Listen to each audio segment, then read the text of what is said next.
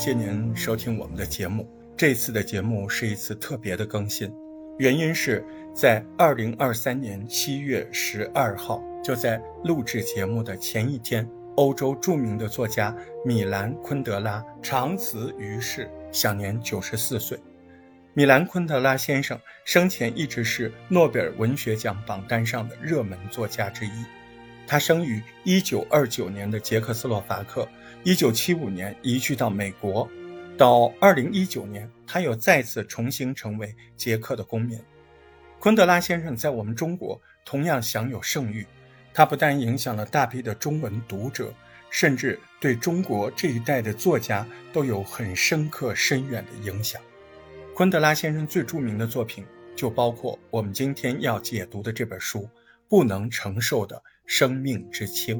这本书曾经被《纽约时报》称为二十世纪最伟大的小说之一。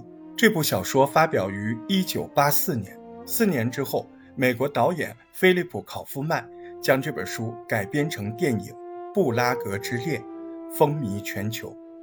同时，也推动了人们对昆德拉原著的阅读热情，加强了这本小说的经典地位。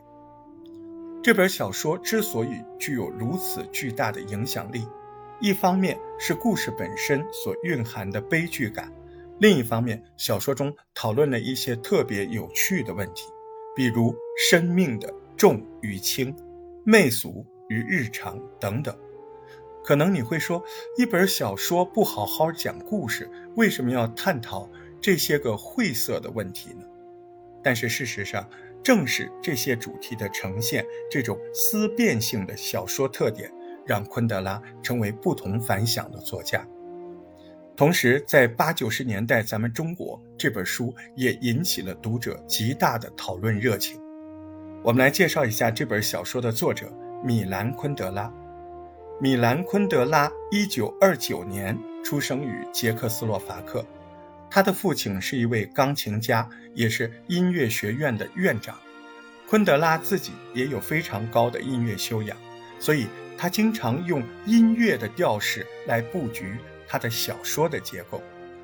大学毕业之后，昆德拉曾担任布拉格高级电影艺术学院的老师。并且加入捷克先锋电影的创作队伍。一九六八年，受到著名的政治运动“布拉格之春”这场运动的影响，昆德拉被大学解除了教职，他的书甚至也被列为禁书名单。七十年代中期，昆德拉移居到法国，不能承受的生命之轻的故事，正是围绕着布拉格之春。这一历史事件展开的小说中最重要的人物有三个：青年医生托马斯和他的妻子特蕾莎，还有他曾经的情人女画家萨比拉。布拉格之春这一历史政治运动事件，把他们变成了大历史棋局上每一颗卑微的棋子，把他们的命运做了巨大的改变。那我们来梳理一下小说的情节线索。托马斯原本是那个医院非常有潜质的外科医生，但是这个人呢，他贪恋女色，拥有很多的情人。有一次，他到外地出诊，认识了小酒店的服务员特蕾莎，哎，一见钟情。他们后来结了婚。结婚之后，特蕾莎进入一家杂志社做摄影记者。两个人的生活正在变得越来越好。然而，1968年的布拉格之春这场政治运动之后，捷克的政局巨变。当时，大批的知识分子遭到清洗，托马斯和特蕾莎被迫逃到日内瓦。但是，特蕾莎又偷偷地回到了布拉格。托马斯决定回国寻找自己的妻子特蕾莎。没想到，这一回去，让他们的命运。彻底陷入了困境。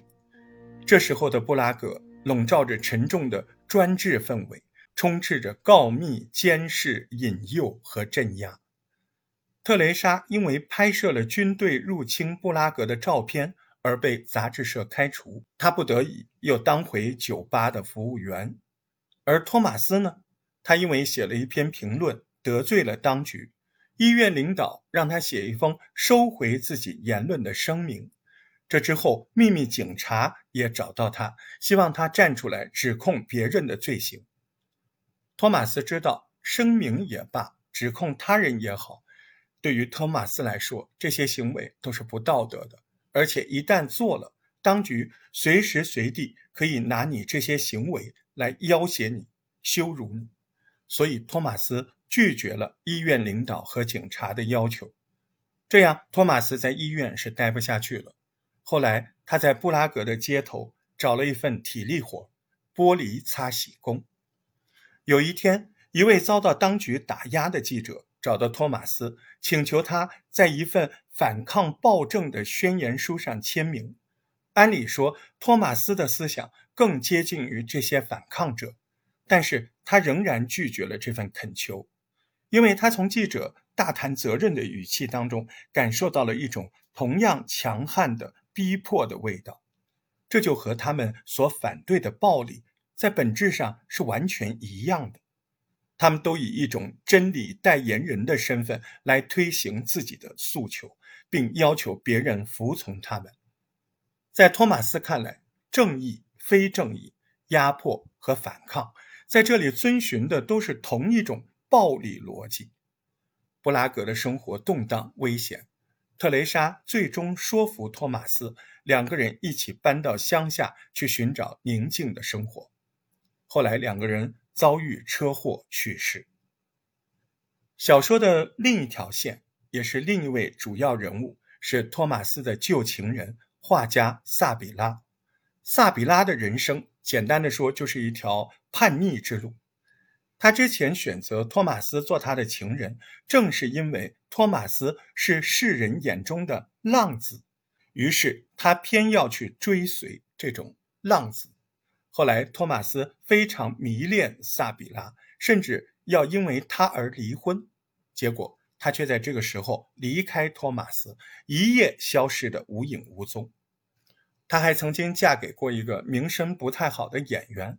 因为她偏偏要钟情于这种在别人眼中具有破坏力的人，在艺术层面，萨比拉也是叛逆的。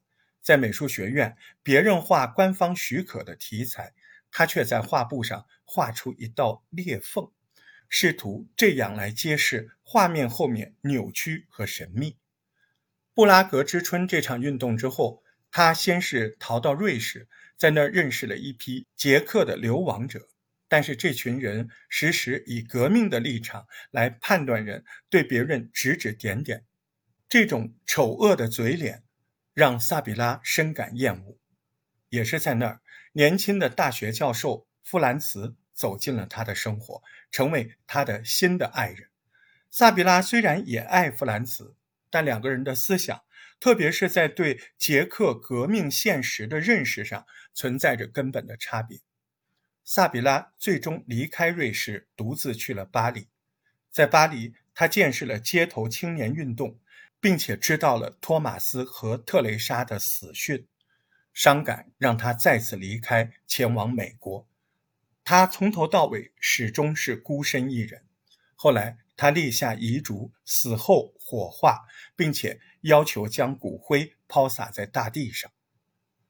刚才就是《不能承受的生命之轻》这本书的基本的情节结构，通过几位主人公的命运遭遇，书里写了布拉格之春这一重大的历史运动对于捷克人民，特别是对于知识分子还有艺术家的生命造成的重大影响。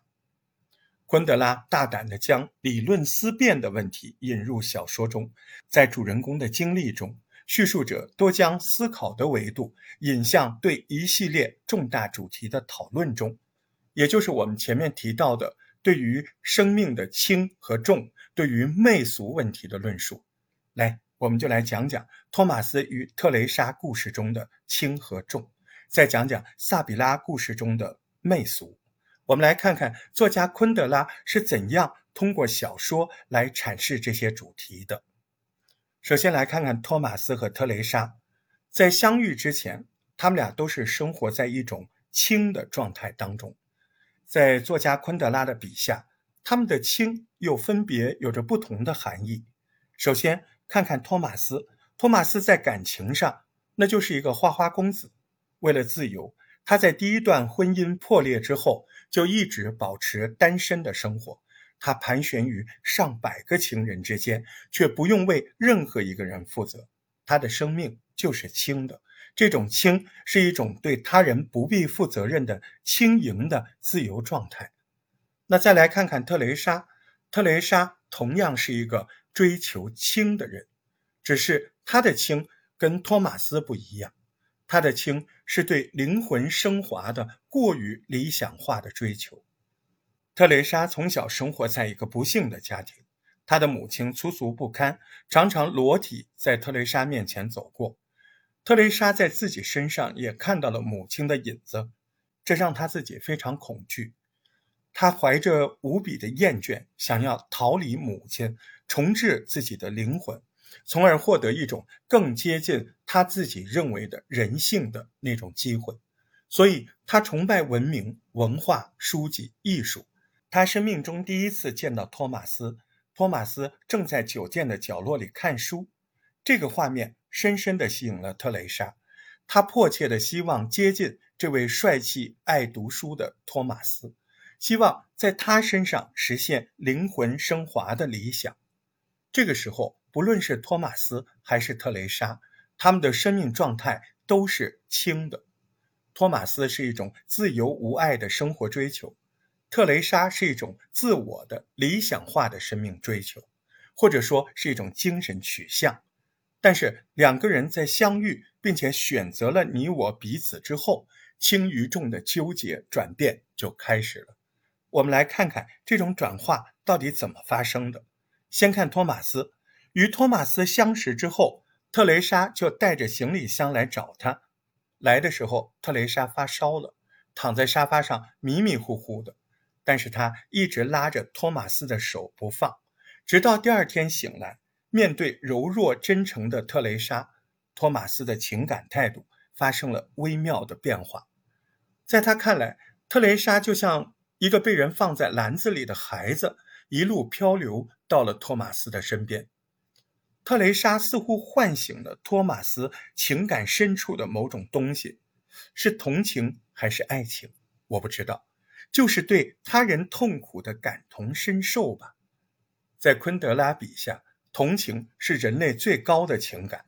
同情心被唤醒，托马斯对特蕾莎展示出保护欲和责任感，这意味着一种重的力量渐渐在他的情感空间占有了一席之地，对抗着他原有的放纵自由，最终促使托马斯以结婚的方式接纳了特蕾莎。但是要让托马斯完全脱离之前的状态，那不是一件简单的事情。布拉格之春运动之后，特蕾莎随着托马斯逃亡到日内瓦，托马斯依然游移于多个情妇之间，在自由之轻和同情之重这两者之间来回的往复，坚持灵和肉要有一体的特蕾莎。面对托马斯的众多情妇，他开始不断的受到梦夜的折腾，这种痛苦煎熬着他。一气之下，他独自返回布拉格。特蕾莎走之后，托马斯再次回到轻的自由状态中。但是，仅仅一周后，托马斯就感觉到这种自由之轻带来的极度空虚。他希望回布拉格去找特蕾莎。他需要特蕾莎解救自己，所以他向日内瓦的医院的院长请求辞职。院长问他：“非要这样吗？”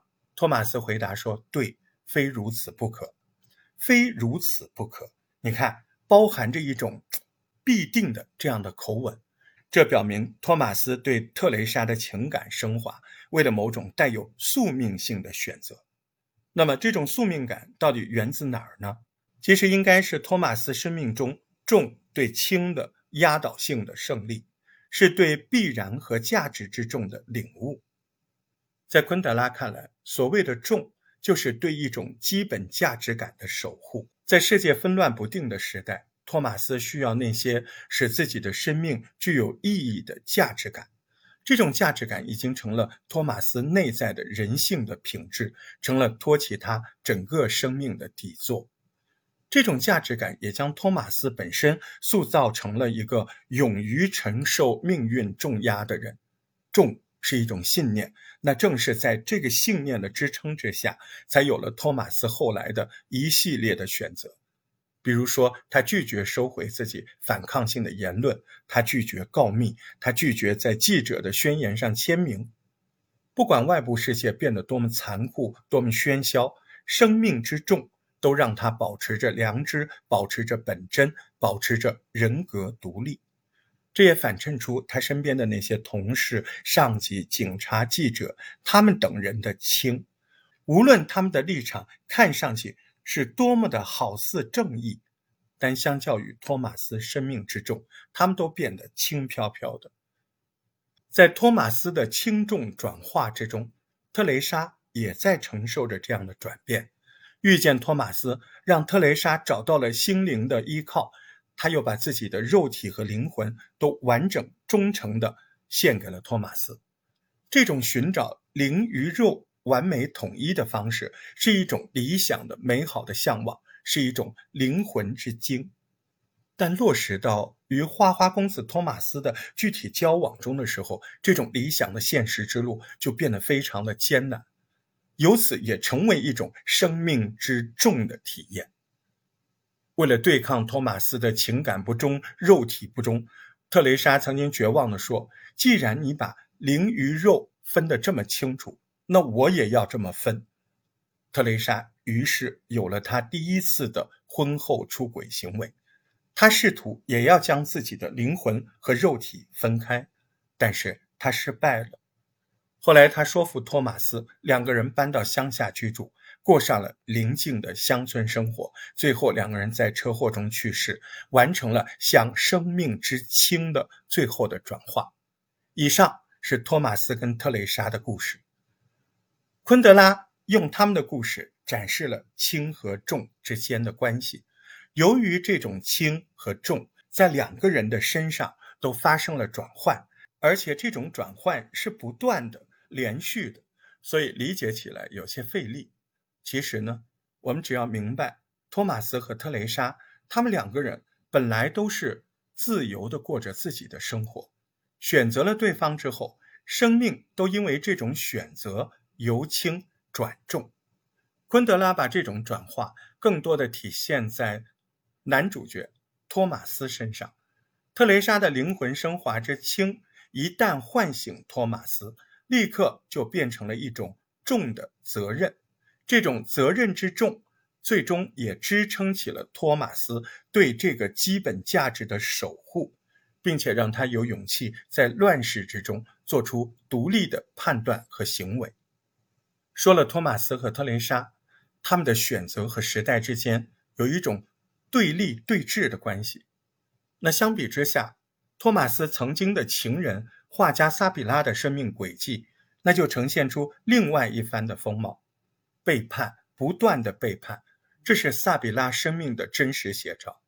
和萨比拉相关联的重大主题，不再是轻重、灵与肉，而是对媚俗的批判。我们来讲讲萨比拉的故事。想要理解媚俗，需要从萨比拉的情人弗兰茨说起。在瑞士期间，萨比拉结识了大学教授费兰茨。在费兰茨身上，典型的体现了西方人对于捷克现实的想象。作为西方人士的费兰茨，沉浸在正义感中。他批判捷克当局对民众的镇压，他活在对伟大的进军的幻想中。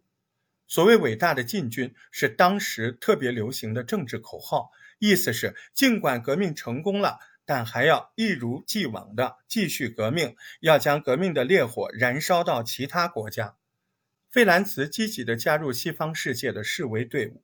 挥舞拳头，高喊口号，甚至他很羡慕萨比拉曾生活在残酷暴力的捷克，因为捷克是他觉得可以实现革命梦想的地方。萨比拉对于这种幼稚的狂热一直持有质疑的态度，因为萨比拉觉得，如果说捷克的动乱源于一种狂热的话，那么西方人批判捷克不正是一样的狂热吗？这种对于革命现实的质疑，同样体现在萨比拉对艺术的思考中。比如，萨比拉对于美的思考就不同于其他人。萨比拉认为，美就是被背叛的世界，被背叛的世界。这样解释美，难免有点含糊不清，因为这样解释好像很容易陷入二元对立的立场中。比如，左排斥了右，所以右就是美吗？那反过来，当右排斥了左的时候，那左就变成美了。需要注意的是，萨比拉所说的不是这种非左即右的思维游戏。比如，他一直就认为捷克的政治不是美的代表，而反抗捷克社会的那些西方人士、流亡者同样不是美的代表。那正是萨比拉对于革命、现实还有美的思考，他就促成了小说中一个重要的主题的展开，那就是。对于媚俗的反思，媚俗是昆德拉在这部小说中非常重要的概念。媚俗原本是迎合世俗的意思，那在昆德拉的笔下，媚俗还包含下面几个含义：第一个，媚俗是对真理的自我标榜；第二个，媚俗是一种强迫性的行为；第三个，媚俗是一种虚伪的表演。这么说，你可能会觉得抽象。借用小说中的场景人物，我们来看看这三句话应该怎么理解。第一个，媚俗是对真理的自我标榜，比如说，掌权者以名义为说辞来宣扬他们的一套理念，因此媚俗也很快的转化为大多数民众的意见表达。那在捷克，每到五一劳动节，政府为了让市民表达对政府的赞美，会组织市民上街游行。人们走过主席台，面对领袖，绽放出最灿烂的笑容。游行的目的就是要用笑容装点生活，表示人们生活很幸福，生活中的苦难、社会中的镇压，在这个过程中都被去除，就像不干净的生物被一个纯洁的制度所排斥是一样的。第二个媚俗是一种强迫性的行为。比如说，当萨比拉来到美国，一个参议员带他出行，参议员自己的小孩从车里下来，朝着绿色的草坪奔跑。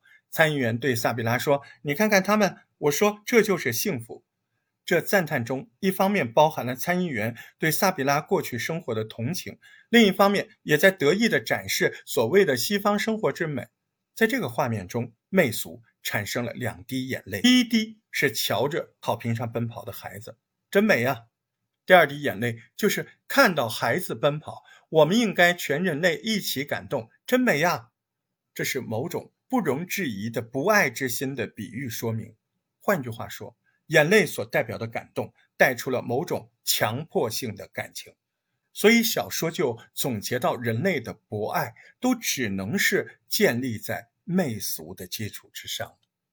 无论是在捷克还是在美国，政治人物。都在以最大多数人的幸福为理由，以强硬或者温柔的方式推行着他自己的价值观。当然了，在这里的媚俗不完全等同于谎言，而是一切带有矫饰性的修辞演说感动。这表面上表达的是仁慈，实际上是肤浅，是矫情。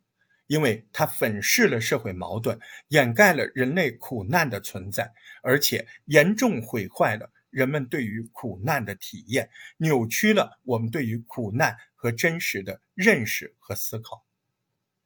第三个，媚俗是一种虚伪的表演，比如说书中写到萨比拉的情人费兰茨的故事。费兰茨和一群来自西方的知识分子、电影明星、歌手，坚持着。继续革命，他们组成了一支浩大的人道主义支援队伍，前往被越南占领的柬埔寨。一路上，这群人为了争夺领导权争论不休。其中，电影明星时时冲到队伍的最前头，表示自己的勇敢。那当受到别人的谩骂之后，电影明星伤心的哭了。随行的摄影家迅速从各个角度拍摄他哭泣的镜头。那这些照片后来被解读，明星正在为苦难中的柬埔寨人民流泪，完全就变成另外一个主题了。一枚地雷炸死了一个记者，血溅到这群人的旗帜上。见到这个情景，他们首先感到恐惧，后来他们一想到自己手中高举着用鲜血染红的神圣旗帜，他们感到一种奇特的莫名的骄傲。矫情的媚俗就是这样将真实的苦难和悲剧转化成一种表演。媚俗何止是一种政治美学？它就是一种美学暴力，是对美最无耻的利用。那正是有了对于媚俗的透彻的认识，才有萨比拉的艺术和人生的叛逃之路。他离开媚俗的情人费兰茨，他最后留下遗嘱，说把自己的骨灰撒在大地上，继续他的叛逃。刚才说的就是萨比拉的故事，还有故事中关于媚俗的主题讨论。媚俗最初的意义是对纯洁生命的无限向往，为此，媚俗不惜牺牲人类生活中一切看似不美的，因此，媚俗是一种暴力性的排斥行为。而在这本小说中，媚俗是少数人以名义为说辞创造出的一套幸福理念，并且很快转化为大多数民众的必然生活追求。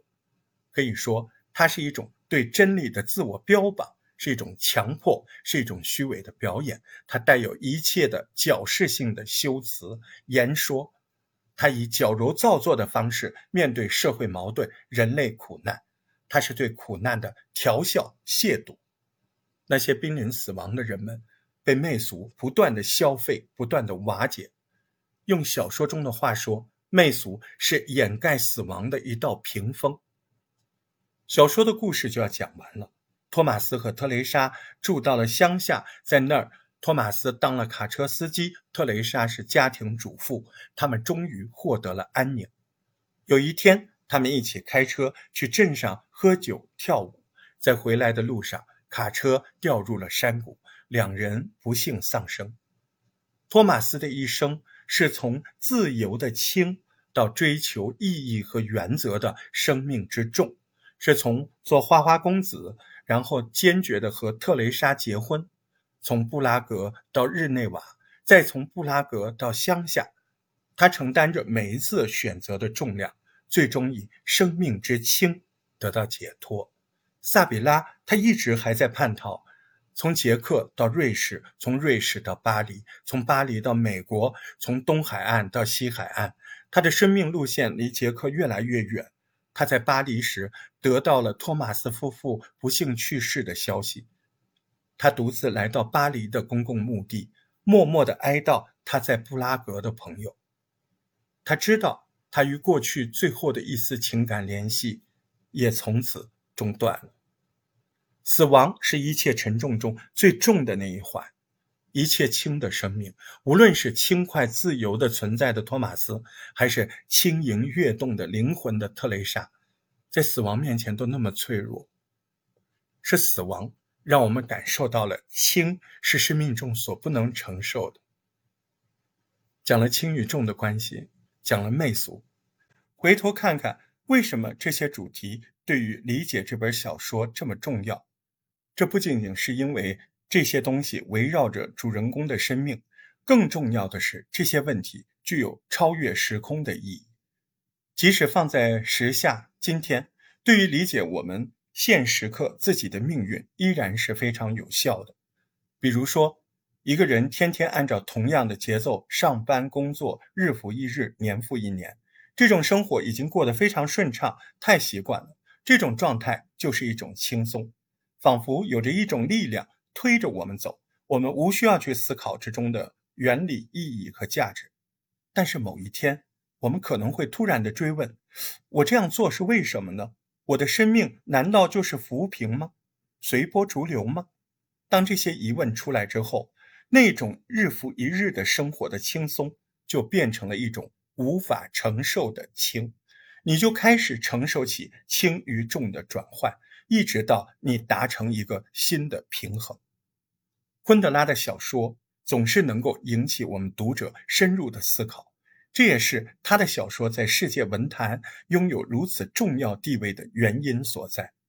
这部不能承受的生命之轻之所以有这么大的影响，也正源于昆德拉独特的写作风格。首先是昆德拉小说中强烈的历史意识，他在《不能承受的生命之轻》这本书中展示了捷克那个时段真实的社会状况，让我们重新体验了东欧历史中一个沉重的时刻，重新思考命运在历史中的存在方式。再就是昆德拉在处理历史问题时，他独有的态度和立场。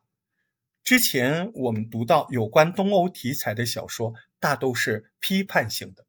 与那些作品相比，昆德拉的作品有更丰富的反思能力。在《不能承受生命之轻》这本书中，他将反思的维度延伸到了批判者本身。也就是说，在批判社会的同时，他也在内观、在反观自身的态度，并且审视自己。是否也已经站到了暴力的一边？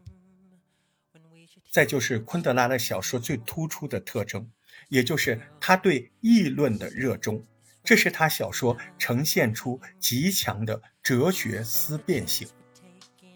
所以说，昆德拉的小说不仅是用来看故事的，最重要的是用来引起我们不断的思考，这就是他作品拥有众多粉丝最重要的原因。不能承受的生命之轻，最能体现昆德拉小说特质。一切优秀的文学作品都有这样一个特点，就是不会随着时间的流逝而减弱它的意义。不能承受的生命之轻，正是具备着这样一种跨越时空、不断拷问我们自身的生命的力量。当然，捷克的历史已经成为过往，世界依然动荡不安。在那些战火暴政依然存在的地方，在那些不断爆发难民潮和恐怖袭击的地方，有多少的生命依然处于威胁之中？在那儿，仿佛我看到又有那么多的托马斯、特蕾莎、萨比拉，他们正在为自己的命运承受着选择的重与轻，就好像这本小说中萨比拉曾经反思的。也许我们不可能完全从媚俗中解脱出来，我们都有盲目随大流的时候。一个时期的潮流也往往会携带着我们一路狂奔，但只要我们具备自省的能力，只要我们在精神中恪守着那种沉甸甸的价值感、意义感，我们依然会从迷失中、从沉浮的状态中脱身，寻找到安身立命的根基。这大概就是昆德拉对我们当下生活最重要的意义所在。好的，不能承受的生命之轻这本书就为您解读到这儿。由于是一次临时的特别更新，在这儿有做的不好的地方，恳请各位多多原谅。如果您对这本书有自己独到的见解、不同的看法，也非常渴望您在这个节目下面写下来，我们来交流，以此也告慰。正在走向天堂的我们的这位非常伟大的小说家，昆德拉夫妇晚年一直生活在巴黎的一个非常偏僻的巷子里面。有一位咱们中文的学者在那儿也见过他，甚至和昆德拉老人有过简短的对话。他说：“您还在写小说吗？”对，当时的昆德拉先生手头正在修订自己原来的作品《小说的艺术》。还在写这本书的第三个续篇《被背叛的遗嘱》第二本，都是小说的创作论。面对这位中国朋友的询问，昆德拉笑着说：“怎么说呢？啊，就等着吧，我们都等着。不过现在我得告别了。”没想到这句告别真的成了告别。这位著名的记者是这样描述那次告别的，也就像。现在我们看到的一样，昆德拉朝雷卡米花园旁的公寓大门走过去，夕阳透过镶着金边的云朵洒下来，昆德拉灰白的发丝染成金黄，高大的身躯也洒满了灿烂的金光。